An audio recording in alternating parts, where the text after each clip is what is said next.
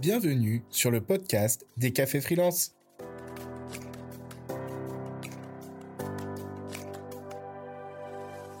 Dans ce nouveau numéro du podcast, on a décidé de vous mettre en face de vos clients. En effet, quelles sont leurs motivations, leurs freins et leurs réels besoins quand ils font appel à vous? Pour cela, on a décidé d'inviter Lila Louise Maréchaux, qui a deux sociétés, dont Fleur d'Avocat et Iris Témis, et du côté freelance, Alexis Minkela. Vous retrouverez également l'édito de Laetitia. Je vous laisse en compagnie de nos invités. Salut Laetitia. Salut Johan, salut Julie. Salut Laetitia, bienvenue. Merci. On t'accueille avec le On sourire démarre, et on tout. démarre l'année en beauté. Et oui. Ah, merci. Quoi de mieux pour démarrer l'année que de se pencher sur, euh, sur un café freelance euh, qui regarde la relation entre le client et son freelance Ouais, tout à C'est un fait. peu la base quand même. Puis ça nous a été demandé parce qu'on nous disait à chaque fois, ouais, mais il y a que des freelances sur votre plateau et on Mhm. sait jamais ce que pensent vraiment les clients. Et on se met jamais dans leur peau. C'est leur faute, tout est leur faute. Les clients méchants, les clients qui payent pas, les clients qui nous embêtent, les clients qui nous en demandent toujours plus alors que c'était pas sur le devis. Et en fait, quand on se met dans leur peau et qu'on fait quelques kilomètres dans leurs chauss- chaussures, on se rend compte que en fait, le tort, les torts sont partagés comme tu l'as dit. hein. Exactement. et que c'est toujours riche d'instructions de se mettre dans la peau des clients et de regarder de leur point de vue ce qu'on peut faire de mieux. Donc on commence par euh, fi- finalement on propose une formation là. Oui, Mettez-vous dans la peau de votre client. tout à Ah, C'est fait. pas mal, c'est un Face au miroir. Exactement. Et puis moi, dans mon petit édito, je voulais vous faire euh, un focus sur le pouvoir de l'écoute du client. Pouvoir de l'écoute, j'ai envie de dire En général. parce que dans un monde où euh, on prend la parole sans cesse sur les réseaux sociaux, dans la vie, euh, une espèce de surcharge d'informations permanente, en fait, se taire, c'est tellement incroyablement puissant. Il faudrait apprendre à le faire. Et puis se taire, on apprend, on l'apprend aussi euh, quand on quand on gagne en maturité, en expérience, en connaissance, en maîtrise de, ce- de ses qualités euh, professionnelles.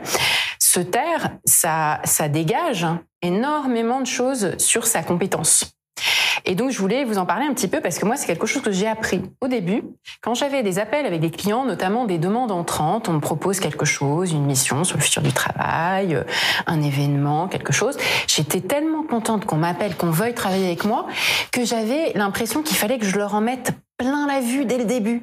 Je vais leur apporter de la valeur, alors je leur donne des conseils, et puis j'arrête pas de parler, j'arrête pas de parler, j'arrête pas de parler.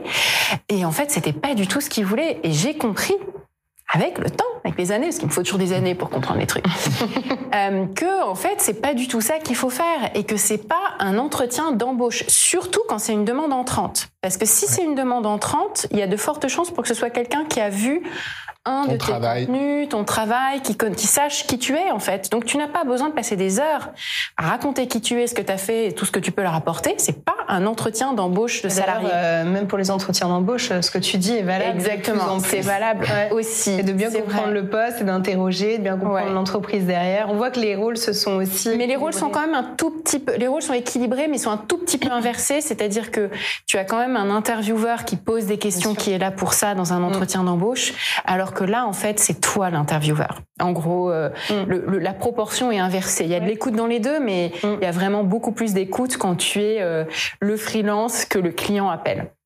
Et donc ça, je l'ai appris euh, avec euh, avec, Avec les les années, euh, le, le pouvoir de tout ce que ça t'apporte. Donc d'abord, en général, euh, c'est un c'est un sentiment très très agréable pour un client d'être écouté. Parfois, c'est même pour ça qu'ils font appel à toi. Euh, D'ailleurs, euh, faut faire gaffe à pas devenir le psy des gens parce que parfois ils ont besoin de psy et c'est pas non plus voilà, il y a quand même Il y a une limite à définir. Il y a une limite à définir. Il faut pas aller trop loin. Mais en tout cas, euh, dans la prestation de service, il y a ça, il y a ça d'abord. Donc ça te permet de comprendre d'abord de savoir avec qui tu travailles, euh, déterminer très vite si finalement tu as envie de travailler avec cette personne ou pas, Mhm. si tu es la bonne personne pour le pour le faire, si tu peux recommander quelqu'un d'autre le cas échéant et apporter de la valeur à tout le monde parce que ça évitera beaucoup de déconvenus. C'est le début d'une relation. Donc si euh, mission récurrente il y a, c'est comme ça que ça va se mettre en place. C'est tellement plus agréable aussi. Et puis en écoutant, en posant des questions, en écoutant encore, tu vas être tu vas tellement bien savoir en fait ce qui est attendu que tu vas pouvoir aller plus loin, personnaliser le livrable, euh, prendre les devants, anticiper, être force de proposition, être dans un degré voilà de, de personnalisation qui est bien plus élevé. Et, et voilà. En et gros, trouver des nouveaux et besoins. trouver des nouveaux besoins et auxquels faire ton des client n'aurait même pas réfléchi au tout début. Exactement. Donc voilà, écoutez, apprenez à vous taire d'abord, ensuite à poser des questions et à écouter et à écouter vraiment. Et si on a la visio, euh, il y a aussi euh, ou la visio ou le, ou le rendez-vous euh, client, hein, encore encore mieux. il y a aussi tout le langage corporel. Et il s'agit pas de faire semblant, il s'agit de travailler son langage corporel. Regardez, là, tu vois, je vous regarde bien là. Regardez, être vraiment dans un, une- un langage corporel qui dit je suis là pour vous, je vous écoute. Et c'est un voilà, un, c'est un vrai plus quand on est freelance. euh, C'est un, un pouvoir incroyable. Voilà, C'était le petit message que je voulais passer dans mon édito. Eh ben écoute, voilà. Super. Premier conseil de 2023. Taisez-vous, Ouais, écoutez et euh, soyez vous-même. Ouais. Super. Eh ben, je crois qu'on va rentrer un peu plus dans le détail euh, avec nos invités. Je crois qu'ils en parleront aussi de ça d'ailleurs, de, de l'écoute, hein, mais, mais beaucoup plus dans le détail parce qu'on va passer tout en revue toutes les étapes de la relation entre le freelance et le client. De la Et ça prospection. commence avant, voilà, ça commence à la prospection jusqu'à la fin de la mission et après. Après, et même. toutes les étapes. Eh oui, c'est pas fini. Justement, tu l'as bien écouté, c'est pas fini. Super. Eh ben, je vous propose, c'est qu'on lance la table ronde.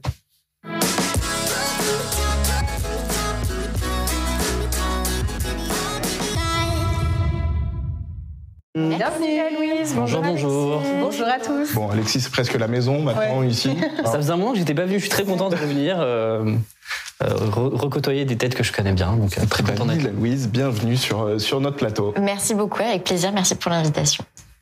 Ouais, Ça nous fait plaisir de te revoir, Alexis. Lila Louise, ravie de, de t'avoir euh, pour la première fois sur le Café Freelance.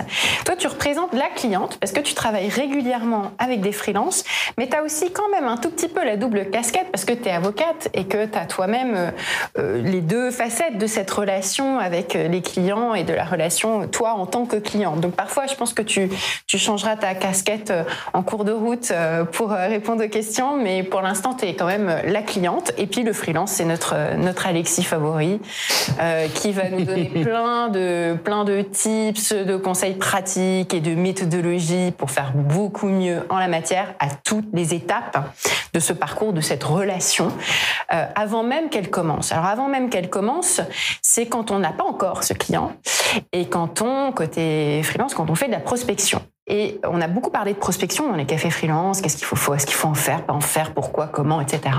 Mais euh, on s'est jamais posé la question, qu'est-ce que ça fait côté client? Est-ce que c'est pas saoulant de recevoir à longueur de temps quand on est chef d'entreprise, quand on a euh, un projet, quand on a un compte LinkedIn, d'être sollicité avec des messages euh, euh, pas forcément de qualité qui vous proposent des services à longueur de temps? Est-ce qu'on est encore capable de les lire, de les écouter ces messages-là. Qu'est-ce qui, qu'est-ce qui marche Qu'est-ce qui marche pas Qu'est-ce qui saoule Qu'est-ce qui saoule pas quand on est client? Alors déjà, je voudrais faire une toute petite rectification parce que je ne suis plus avocate. Et comme avocat est un titre réglementé, je ne voudrais Ah, surtout pas que l'ordre euh, vienne à mes poursuites parce que je me, je, je me présenterai comme avocate. Donc je ne suis plus avocate, mais j'ai effectivement une double casquette parce que je j'ai aujourd'hui des prestations d'accompagnement sur sur d'autres sujets. Donc euh, donc je, je peux aussi avoir cette casquette. Mais effectivement, euh, pour revenir sur le sujet de la prospection.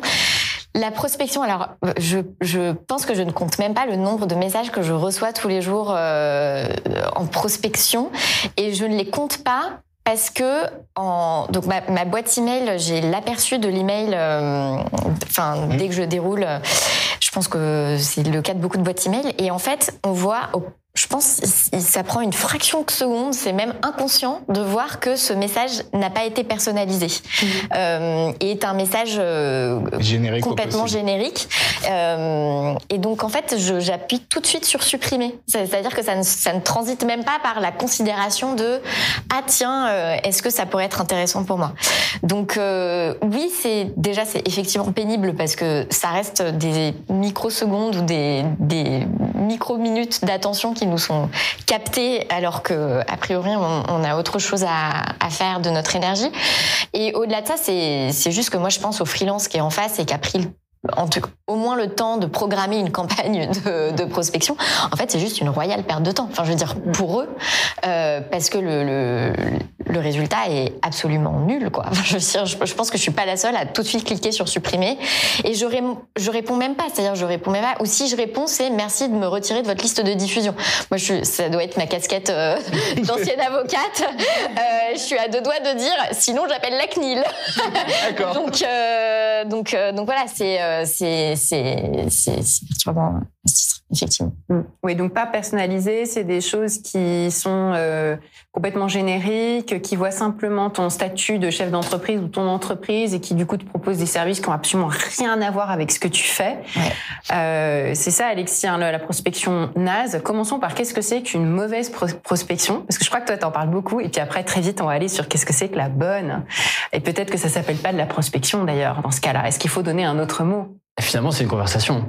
Euh, on contacte quelqu'un qui nous connaît pas pour essayer de, bah de, de, de, nouer des premiers liens, des premiers points de contact pour euh, engager une discussion. Mais c'est vrai que malheureusement, la prospection a mauvaise réputation, et encore plus chez les freelances. Parce Mais que... ouais, et tu vois, c'est même euh, sur les clubs, on en parle souvent. Ouais.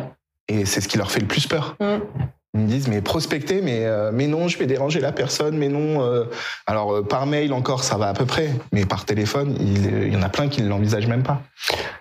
Je dirais que le téléphone, c'est l'étape d'après euh, en termes de niveau de confiance. Par exemple, moi, que j'ai commencé euh, la partie freelance, en gros, les clients venaient de 50% du réseau, 50% de prospection. Mm. Parce que l'objectif à l'époque, c'est d'aller chercher des, des grosses startups, euh, d'avoir des beaux logos. Et donc, moi, je, je les connaissais pas nécessairement. Et donc, j'ai fait de la prospection. Donc, un, la prospection, elle marche pour moi. Donc, je me dis qu'elle doit marcher à d'autres. Et j'ai des dizaines et des dizaines d'exemples, notamment dans les formations de bootcamp euh, Tribu 1D, de retours d'expérience de personnes qui ont signé des contrats, euh, parfois à 5 voire 6 chiffres, euh, en faisant de la prospection. Ça démarre par un email où je prends contact et je commence à nouer la relation progressivement. Mais effectivement, je pense que Lila Louise l'a très bien dit. Euh, toutes les mauvaises pratiques, des mails génériques, des bases emails de diffusion, euh, des mails qui sont pas personnalisés. Bah forcément, on n'a pas envie de, on n'a pas envie. euh, et Lila Louise a le beau réflexe, c'est-à-dire euh, je, je supprime directement et je prends même pas la peine de euh, d'y répondre. Même moi, qui suis pas un client identifié, euh, je reçois. euh, je compte même plus le nombre de, de mauvais emails. Bah, j'en fais d'ailleurs une collection et, et une série sur LinkedIn qui euh, qui plaît, euh, bah, qui plaît aux autres, qui plaît pas forcément euh, aux personnes qui, euh, Qui les envoie qui l'envoient, mais, euh, mais mais ouais ouais c'est et pourtant ça enfin vraiment ça fonctionne. C'est pas si compliqué que ça. Euh, je crois que Lila Louise, alors je sais pas quand est-ce qu'on l'affiche ou pas, mais euh, on a un petit email. Ouais, on peut le lancer là.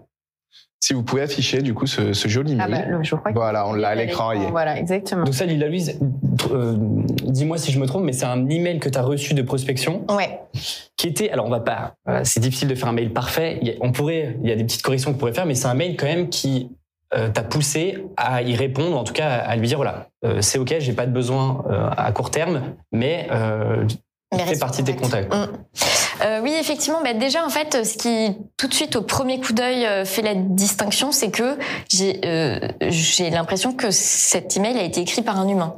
C'est-à-dire que euh, bonjour Lila Louise, la première phrase c'est je m'appelle. Euh, Enfin, la personne commence par se présenter, mais comme elle se présenterait si on était en train de prendre un café ou si on se rencontrait à un événement euh, tout bête. Bonjour, je m'appelle. Et rien que ça, en fait, c'est une tournure qui est en fait hyper rare de commencer par se présenter. Euh, et ensuite, euh, bah, tout de suite, euh, je sais de quoi il en retourne. Il en retourne d'un service de retranscription de fichiers vidéo, de fichiers audio, vidéo en texte. Et donc moi, tout de suite, je comprends en quoi est-ce que cet email peut me concerner, puisque j'ai effectivement un podcast et ça, enfin, je veux dire, le, le- le sujet de la retranscription écrite d'un format audio me, me concerne. Ensuite, il explique qu'il a visité mon compte Instagram, euh, euh, et mon site web, et il a vu que euh, ce sur quoi je travaillais. Alors, euh, il y a presque, si je devais être un peu critique, je trouve qu'il y a presque un petit peu de trop de lèche, c'est-à-dire que primordial d'accompagner les avocats qui ne se sentent pas légitimes. Bon, euh, je sais pas à quel point est-ce que vraiment il s'est soucié de, de- du complexe de, de légitimité ou d'absence de légitimité des avocats avant de m'écrire, mais en tout cas, je comprends que la personne, elle sait ce que je fais, elle sait euh, qui qui sont mes interlocuteurs, euh, et, et voilà, c'est déjà un bon un, un bon début de, de personnalisation. Et Et ensuite, il m'explique ce que ça pourrait m'apporter, et en l'occurrence, le développement de la visibilité, l'accroissement de mon audience et l'inclusion aussi, ce qui est ce qui, ce qui n'est pas neutre. Et il me met un lien vers sa plateforme, si pour que je puisse ensuite voir comment est-ce qu'il travaille. Et effectivement, quand on clique, je, on n'est pas allé jusque là, mais quand on clique, euh, on voit euh, en fait ces différentes offres, euh, comment il comment il facture, comment il travaille, etc., etc. Et donc moi ça c'est un c'est un email et puis voilà et puis ça, ça se termine avec euh, avec à la fois euh, cordial, enfin de façon à la fois cordiale et à la fois assez légère pour que pareil j'ai pas l'impression de parler à un robot. et, et c'est effectivement un email où, où, moi mon réflexe a été de lui répondre bonjour, voilà merci pour votre message. J'ai même souligné que c'était rare de recevoir des messages joliment tourné et en lui disant bah c'est pas dans mes projets à, à court terme de de, de, faire de la retranscription. Mais c'est un sujet sur lequel j'ai déjà travaillé, sur lequel je compte euh, poursuivre de travailler, mais qu'il me recontacte plutôt euh, en avril, euh, qui serait un moment plus proche. Déjà, tu te souviens de lui, c'est déjà énorme en fait. Bah, déjà, je me souviens bah, tout de suite hein, quand on en a parlé, j'ai effectivement dit à Laetitia et, et Alexis que j'avais un exemple très récent et, et je sais que si demain je vais effectivement m'engager, enfin si demain je m'engage effectivement dans ce projet de retranscription euh, de, de mon, enfin des épisodes de mon podcast ou de certains épisodes épisode de mon podcast, je pense que mon premier réflexe ce sera de chercher dans ma barre de recherche euh, de ma boîte email pour retrouver déjà ce, dans ta ce contact. Oui, exactement.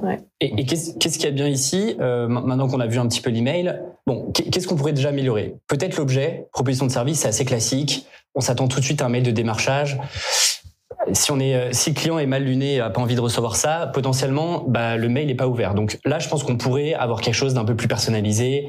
Il aurait pu citer Lila Louise, Fleur d'avocat, par exemple, dans l'objet.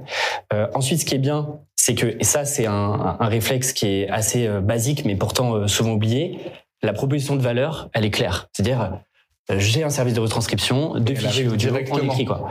C'est et on n'est pas à faire 15 paragraphes en disant je transforme le digital de machin etc où en fait on, on va droit au but. Rien, ouais, exactement.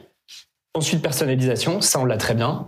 Euh, il y a le sujet syndrome de l'imposteur. Je pense qu'il a fait le job d'aller regarder un peu le Ouais. site internet. Ça, c'est la Euh, première leçon, quoi. C'est vraiment si t'as pas été le job, voir le, le site internet, si tu comprends pas ce que fait la personne à qui tu proposes un service, déjà t'as tout faux. Exactement. Donc laisse, laisse tomber les gens que tu comprends pas en fait. Du coup, Moi, je suis démarchée, je pense, toutes les semaines par des cabinets qui accompagnent les levées de fonds ou les reventes Ouais. pour ma boîte que j'ai vendue il y a deux ans. Ouais. Donc en ça. fait, euh, là tu es typiquement dans le mail automatique euh, LinkedIn qui voit qu'à un moment donné j'ai été CEO et donc qui considère que je le suis encore et euh, qui Ouais. me prospecte sur quelque chose sans avoir même lu mon profil en fait parce que c'est marqué. En fait. Donc, Non mais c'est insupportable. Hein. Moi, euh, et d'ailleurs, je l'ai, je l'ai partagé sur Instagram. J'ai été démarchée par quelqu'un qui fait des sites web. Euh, pour me dire euh, pour vous créer un site web euh, pour accroître votre visibilité. Bah, non seulement j'ai un site web, mais en plus il a été euh, plutôt bien taffé par euh, Laetitia Bullock de Neograph Factory. Enfin, je veux dire, euh, c'est pas en plus un site web euh, bancal, quoi. Enfin, je veux dire, mais ça c'est, enfin, on en reviendra euh, peut-être euh, une, une fois que, que Alexis aura terminé sa revue de, ce, de cet email de prospection. Mais en fait, c'est, ça, ça en devient insultant en fait. Mm. Mais- Ouais. Alors qu'est-ce qu'on pourrait encore faire mieux? On pourrait typiquement, moi j'aurais été un petit peu plus loin, j'aurais écouté euh, potentiellement l'intro d'un épisode de podcast et j'en aurais parlé. Euh, ça te donne tout de suite, voilà, euh, j'ai commencé l'écoute de l'épisode 44. D'accord. Je trouve l'invité euh, vraiment, euh, vraiment très intéressant. Je vais d'ailleurs poursuivre euh, la lecture, etc. Euh, moi, je, je trouve que la partie qui aurait pu être retravaillée, c'est la, la, la fin de la, c'est-à-dire quand on, on commence à caler des liens, c'est toujours la partie un peu difficile. Qu'est-ce qu'on cale comme lien? Hmm. Comment est-ce qu'on termine l'email? Moi, euh, j'aime bien terminer par une question assez fermée qui permet du coup au prospect ou au client en face de répondre assez facilement oui, non, euh, maintenant, pas maintenant, intéressé, pas intéressé. Donc par exemple, j'aurais posé la question pour reprendre euh, bah, la première phrase. Lila Louise, est-ce que c'est un sujet pour vous aujourd'hui de transformer vos podcasts en format écrit? Ok, tu clôtures sur ça. Voilà. Mm, mm. Et en fait, je me laisse euh, parce que euh, une bonne prospection, c'est pas euh, un one shot sur un email, c'est généralement une relance, voire deux relances. Et donc, je me serais gardé des cartouches entre guillemets Pour Pour les annoncer ton prochain mail et euh, en disant voilà, euh, j'ai pas eu de retour. Euh, j'ai d'ailleurs travaillé avec euh, le podcasteur machin euh, pour qui j'ai fait euh, tel article. Euh, voici un lien si tu veux aller voir le travail. Et puis, je sais pas, un troisième email en disant bah voilà mon profil sur telle et telle plateforme. D'où l'intérêt d'optimiser aussi son profil un petit peu partout. Jusqu'où on va? On en fait combien? Parce que 3, c'est pas trop déjà? Moi, je trouve que 3, c'est euh, c'est OK. Il y avait une règle que j'étais en. Et toi, Lila Louise, euh, t'as déjà été relancée trois fois euh, par Ouais, euh, je me souviens d'ailleurs très bien de la compagnie, donc enfin de l'entreprise, donc ça montre que mine de rien, c'est c'est pas complètement inefficace quand c'est bien fait. C'était My Name is is Bond, Mhm. euh, qui je pense est une start-up euh, ou était une start-up hébergée par The Family euh, d'optimisation des réseaux sociaux et je pense principalement d'Instagram. Et euh, les emails de prospection étaient vraiment très bien rédigés de telle façon que bah, un, euh, je répondais et deux, j'étais régulièrement relancée, mais il y en a pas non plus eu mille. Mm. Mais de temps en temps, je recevais un petit email en mode voilà, on a échangé. À l'époque, vous m'aviez dit que c'était pas d'actualité. Est-ce que vous avez évolué dans votre projet Et en fait, euh, Alexis disait très justement tout à l'heure qu'en fait la prospection c'est une question de création de relations. Ouais. Et j'avais cette impression d'être dans une création de relation où euh, bah, euh, quelqu'un euh, est venu, s'est présenté à moi euh, et a fait un lien potentiel entre ce qu'ils peuvent m'apporter et, et enfin voilà le- leur activité, ce que ça peut m'apporter. Euh, il se trouve que c'était pas d'actualité pour moi à ce moment-là. Euh, et je, comme le mail était bien tourné et tourné de façon euh, voilà humaine, j'ai répondu. Ils se sont enquéris plus tard, enquis pardon, plus tard de, de savoir si c'était si c'était d'actualité ou pas. Enfin, si j'avais évolué dans ma stratégie de développement. Euh, ils- on n'a jamais travaillé ensemble, mais n'empêche que je me souviens d'eux et je serais pas surprise que si jamais euh, je me mettais à vouloir vraiment développer massivement sur Instagram mon activité, euh, ça ferait partie des entreprises auxquelles, euh, que- enfin que, j'aurais top of mind, on va dire. Euh, et d'ailleurs, voilà, du coup, je leur fais de la pub aujourd'hui. Donc, Quoi, ça ouais. Non, mais voilà, donc c'est, c'est, je pense que, enfin, si je change entre guillemets de casquette et que je me mets moi du côté prestataire de service, j'ai- j'ai une entreprise avec laquelle effectivement on, on se fait connaître par le biais de d'emails de prospection ou en tout cas de, de oui de prospection. Et à chaque fois je me dis bon je sais que c'est pas là que j'ai le plus de, temps, de taux de transformation euh, mais je sais aussi que je pense que ça contribue à planter des graines dans l'esprit des personnes à qui je m'adresse sur le fait qu'on existe. Et peut-être qu'aujourd'hui ils vont pas me répondre que oui euh, travaillons ensemble formidable. Mais par contre euh, c'est aussi une forme diffuse de notoriété de marque voilà, là, je, on vient d'en donner un exemple qui n'était pas du tout travaillé avec My Name is Bond, is Bond mais je trouve que euh, je trouve que c'est c'est intéressant de ce point de vue-là. L'argent j'avais est dans les reçu, relances, hein. euh, ouais, moi j'avais reçu des relances par contre euh, terribles où en fait euh, plus euh, le, donc c'est évidemment que du mail automatique, mais plus ils relancent, plus ils vont dans l'affect. Ah ouais. Tu me gosses, tu sais, en, la- te faire Ah oui, culpabiliser. Ah ouais, c'est horrible. Dans Mais le là, titre, c'est tu vraiment me gosses alors que je sais pas qui est la personne et que c'est du, pur, du pur mail automatique. J'avais eu un gif du roi lion qui pleure son père, tu vois, la totale quoi. Ou les objets de mail où il y a marqué, il y a un re euh, faux, comme si tu avais déjà eu Oui, comme Oui, tu avais un échange oui, avec eux. euh. Tout ce qui est Exactement. manipulation, Manipulation etc. En fait, ça va te, ça va t'énerver. Et Moi, j'y crois ce- pas du tout. Je sais pas si ça Ce marche. que je vous propose, c'est qu'on se dise, allez, un dernier tip sur euh, cette partie euh, prospection, pour qu'on ait bien le temps de voir aussi toutes les euh, toutes les phases euh, qu'on s'est définies, l'avant-vente, Oui. la vente et aussi la- On l'après. passe à l'étape. euh, Ouais, mais allez, on finit sur, euh, sur ce Alexis, un dernier dernier petit client, un dernier petit client, un dernier petit conseil. Donne des clients ce les clients. Franchement, je pense que c'est vraiment sous-estimé de relancer de manière intelligente. C'est-à-dire de vous poser la question à chaque fois que vous relancez sur un email, qu'est-ce que je peux apporter de nouveau par rapport à mon email précédent? Pas juste, je crois que vous êtes passé à côté Et de mon oui. email précédent, Hmm. qui en fait n'a aucune valeur, mais de se dire, OK, je renvoie un nouvel email, quelle nouvelle information je peux donner à mon prospect pour qu'il en sache un peu plus sur moi, ce que je propose, ma crédibilité, mes clients, etc. Vraiment, c'est... euh, Enfin, toutes les entreprises relancent leurs leurs prospects avant de, avant de signer. C'est un fait. euh, statistiquement, ça fonctionne. Donc, il faut... Tant que moi, j'ai pas de, de réponse, euh, trois emails, je trouve que c'est bien. Hmm. Il faut pas hésiter à le faire. Peut-être se détacher émotionnellement. Tu disais que les freelances que tu croisais, ils avaient un peu la Ouais. crainte, la peur, on a toujours peur de prennent déranger, très personnellement. etc. en fait. Et c'est trop vois, personnel. C'est la peur de rejet. Ouais. Oui, c'est la peur du rejet qui, qui, qui jaillit énormément. Alors qu'en fait, souvent, il y a je pense qu'il y a aussi les, les messages auxquels on répond pas. Enfin, moi, je pense à mes, mon audience, euh, c'est des avocats. Ils ont des boîtes mail qui débordent euh, parce que c'est un métier dans lequel il y a vraiment énormément d'interactions avec des parties, euh, d'autres parties prenantes.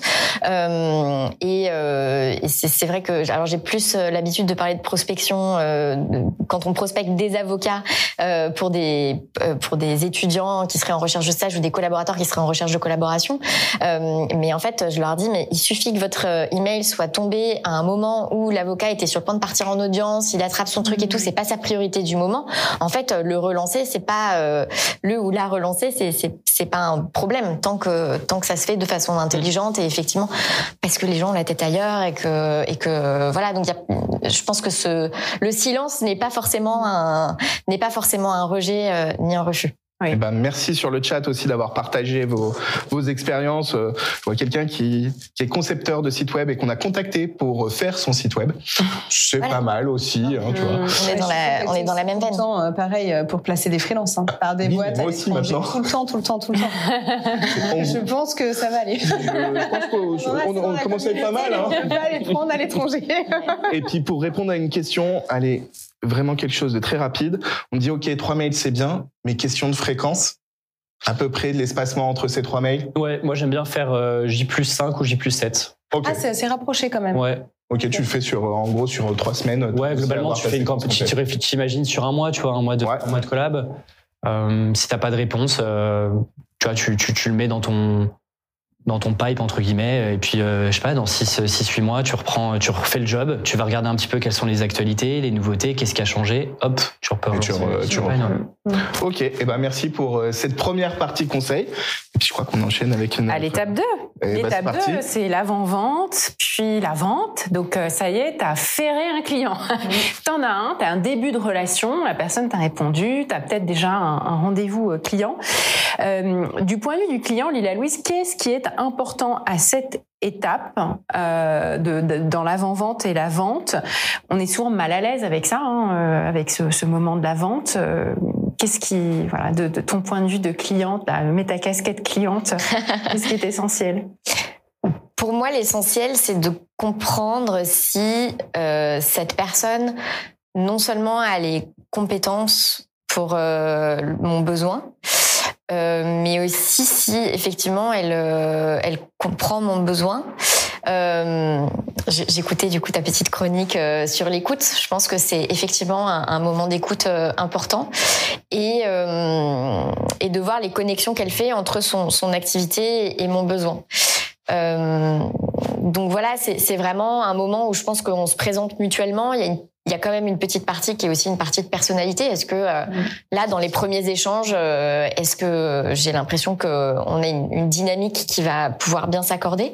Et ensuite. Euh, et ensuite, oui, je, je, du coup, je viens avec un sujet, un contexte de mon entreprise, euh, en parler, que la personne, elle sache aussi, elle, me poser les bonnes questions mm. euh, par rapport à, à, mon projet et à mon contexte pour que pour qu'elle puisse éventuellement réajuster et, euh, et ensuite que ça débouche sur bah, par rapport à cette problématique, euh, voilà ce que je peux faire pour vous. Peut-être que ce que j'avais en tête initialement n'est pas ce que cette personne va me proposer, mais euh, du coup c'est intéressant parce que ça crée un échange.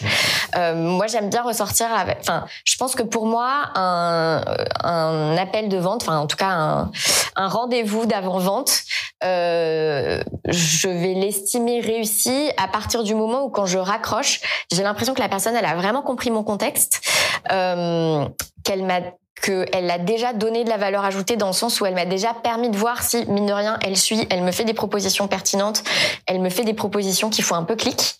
Euh, donc d'autre part, pense que euh, il y a une forme de générosité à avoir à ce stade-là, qui est pas juste une générosité qu'on tend du temps qu'on donne dans le cadre de cet appel, mais aussi de euh, des, des, débuts d'expertise qu'on va euh, qu'on va pouvoir partager.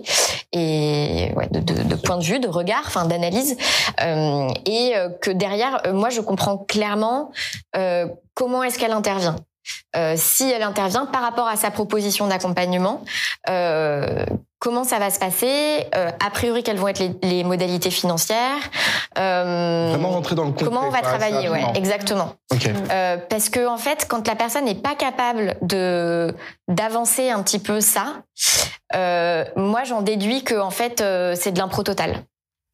Euh, si elle n'est pas capable de commencer à me dire, ben voilà, euh, voilà ce qu'on peut faire ensemble, ce que moi je vous propose qu'on fasse ensemble, et, euh, et, et, comment je travaille dans ces cas-là, ou comment je vois bien qu'on pourrait travailler dans ces cas-là, ben du coup je comprends que globalement elle euh, dans son stock c'est des choses c'est c'est un peu sur ses étagères pas forcément en mode package étagère d'ailleurs ça peut être contre-productif ça dans certaines situations mais euh, qu'elle est pas en train de complètement improviser un service pour moi là euh, sans, sans, sans avoir aucune idée de juste parce que bah, l'occasion fait le larron quoi vous voyez.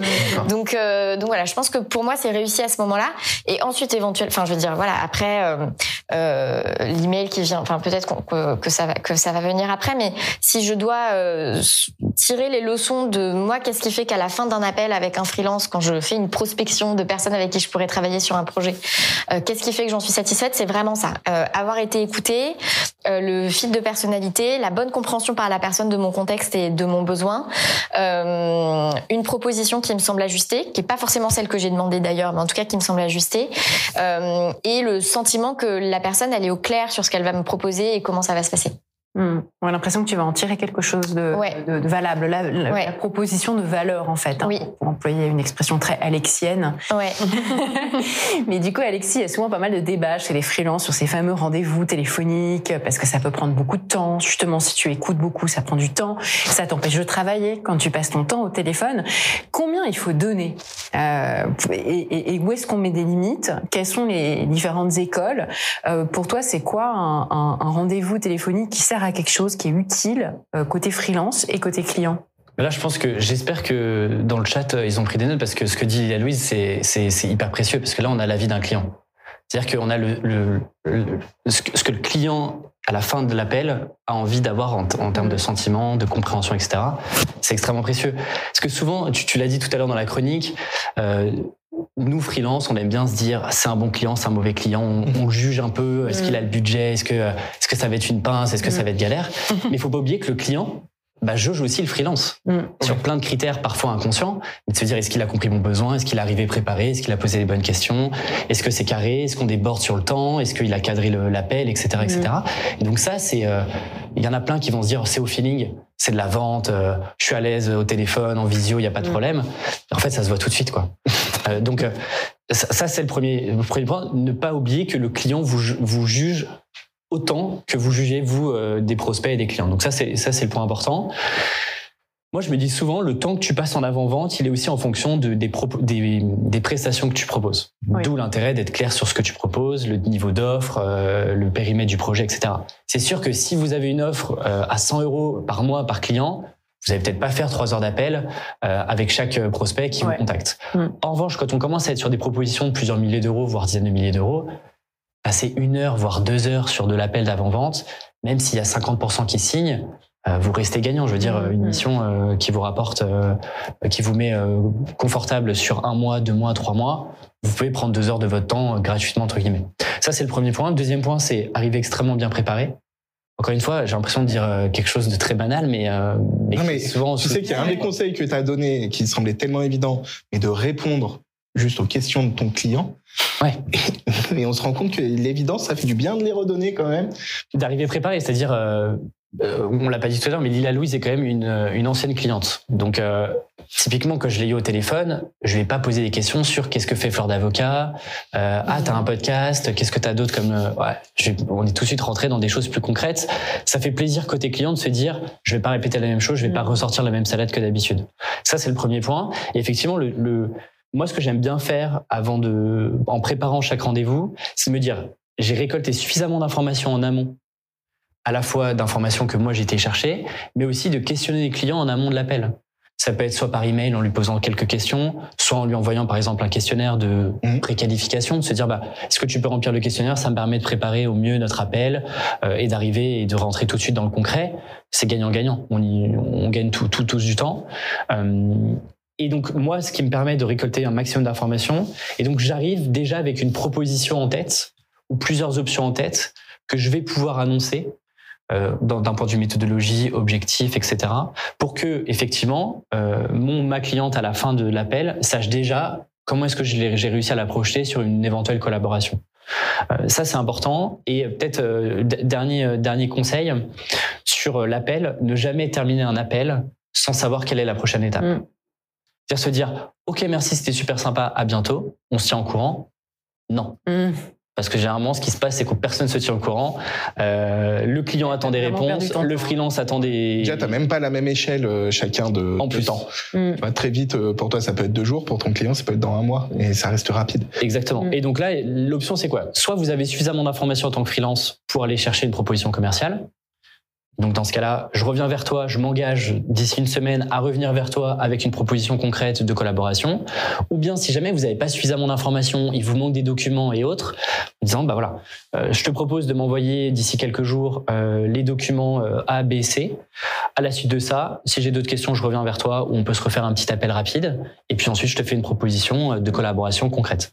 Mais toujours projeter sur ok, quelle est l'étape d'après? Parce que sinon, bah on a passé un moment sympa, mais mais quelle est la suite quoi? Mm. Et encore, le client, au-delà d'être a besoin d'être écouté, de se sentir écouté par le, le freelance, il a aussi besoin de se sentir encadré.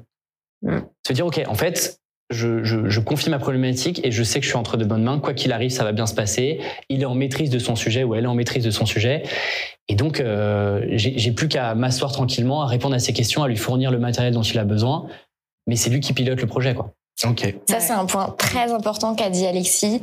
Euh, moi, comme cliente, quand je fais appel à des freelances, euh, quels qu'ils soient, c'est parce que j'ai besoin de me décharger d'une euh, d'un poids. Mmh, d'une charge mentale. D'une charge mentale. Le, freelance prend la charge mentale, exactement. Mmh. Et euh, et je, je suis euh, c'est c'est on, disait tout à l'heure faut pas se transformer en le psy de son client et c'est vrai il faut pas se transformer en le psy de son client. euh, mais par contre euh, il y a ce, ce, ce vrai truc de si je fais appel à quelqu'un c'est que je ne suis pas en mesure parce que je n'ai pas le temps ou parce que je n'ai pas les compétences de le faire moi-même. Ou pas envie. Ou pas envie euh, et, euh, et, et, et en fait euh, mais j'en ai quand même besoin et donc potentiellement j'ai un j'ai une douleur là. J'ai une douleur. Et donc quand moi en face je sens que la personne elle me elle, elle me prend dans ses bras.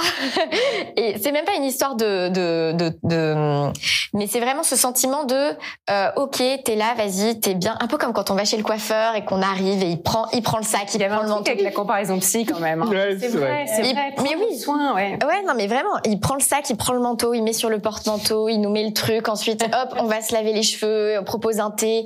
Et en fait, le truc est cadré à partir du moment où je mets le pied chez le coiffeur. Le seul, la seule, la seule chose qui m'a demandé de l'énergie à moi, c'était de prendre le rendez-vous. Euh, mais en fait, à partir du moment où j'ai pris le rendez-vous, ben, je suis tenue par la main. Exactement, je suis complètement sur les rails. Et en fait, ça, euh, je trouve qu'il y a des. Enfin, j'ai travaillé avec des personnes, et je pense que c'était le cas avec Alexis, qui ont su très bien me transmettre ce sentiment-là dès euh, dès le l'entrée en relation. Ouais. Euh, et j'ai même envie de dire avant l'avant-vente. J'ai effectivement échangé et même travaillé avec un freelance euh, qui, avant qu'on échange, ça passe par un questionnaire, un premier questionnaire de qualification.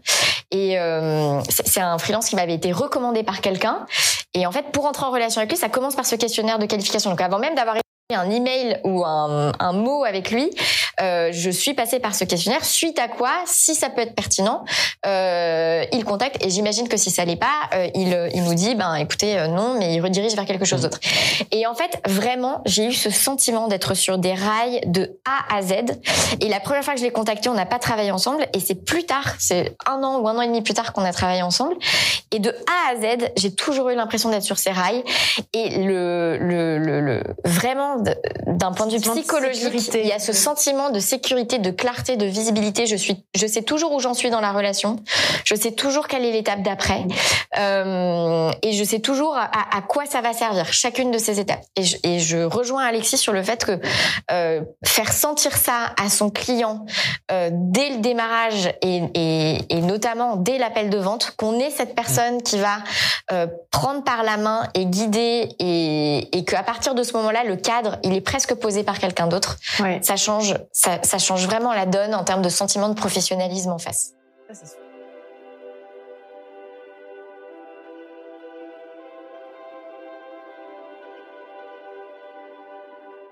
C'est la fin de la première partie sur cette édition spéciale relation avec vos clients. On se retrouve rapidement pour voir comment faire évoluer cette relation pendant vos missions, mais aussi après vous retrouverez également la nouvelle rubrique de Stéphanie Joncard sur l'administration facile. D'ici là, n'hésitez pas à consulter l'ensemble des replays sur notre chaîne YouTube, retrouver toute l'actualité du freelancing sur notre blog et on se croise rapidement sur les clubs Café Freelance à travers toute la France. À bientôt!